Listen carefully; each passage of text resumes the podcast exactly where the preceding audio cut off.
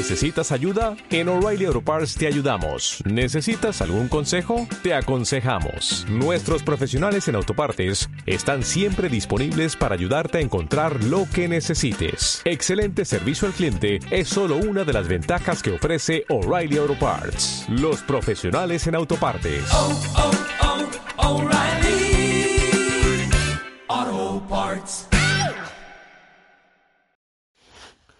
Hola, buenos días. Soy Héctor Núñez, cirujano general y digestivo. Continuando con nuestra serie de hernias y de hernia inguinal más específicamente, vamos a hablar ahora de qué pruebas diagnósticas se pueden realizar cuando uno sospecha una hernia inguinal.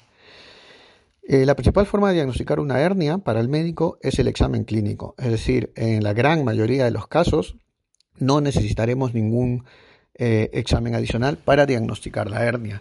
Como ya mencioné en las, eh, en las entradas anteriores, el síntoma es una tumoración reductible en cualquier zona del abdomen, en este caso en, el, en la ingle.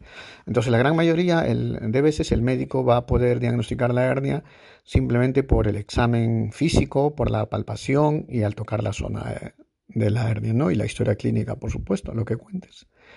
Es cierto que en algunos casos, pero en casos en los que son dudosos, cuando hay dolor en la ingle no bien diagnosticado, a veces realizamos algunas pruebas eh, una ecografía abdominal, a veces un escáner, una tomografía o más raramente una resonancia.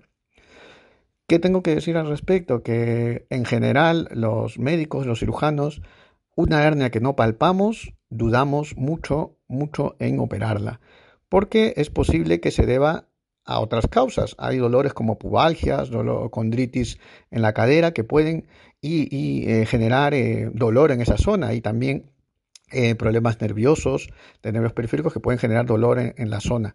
Eh, siempre que no palpemos una hernia, que el médico no palpe una hernia, eh, va a dudar mucho del diagnóstico, porque a veces cuando se hace una ecografía o un escáner, describen hernias muy pequeñitas. y estas hernias muy pequeñitas probablemente no sean la causa del dolor. Algunas veces causan dolor, pero hay que tener mucho más cuidado en el diagnóstico y en la indicación eh, posterior, porque luego puede haber más dolor eh, si es que decimos operar un paciente en el que no esté bien indicado. Entonces, recapitulando, eh, principalmente no hay pruebas, eh, exámenes auxiliares para diagnosticar una hernia. La hernia se diagnostica básicamente por la historia clínica y el examen físico de la persona, lo que te diga tu médico. Alguna vez se hacen otras pruebas, pero básicamente para descartar otros diagnósticos. Eh, son casos muy especiales en los que solo por una hernia vista en una ecografía o en una tomografía decidamos eh, hacer alguna intervención. Bueno, continuaremos con esta serie en los siguientes capítulos. Espero que te haya generado interés y cualquier cosa, comunícate conmigo. Un saludo, hasta luego.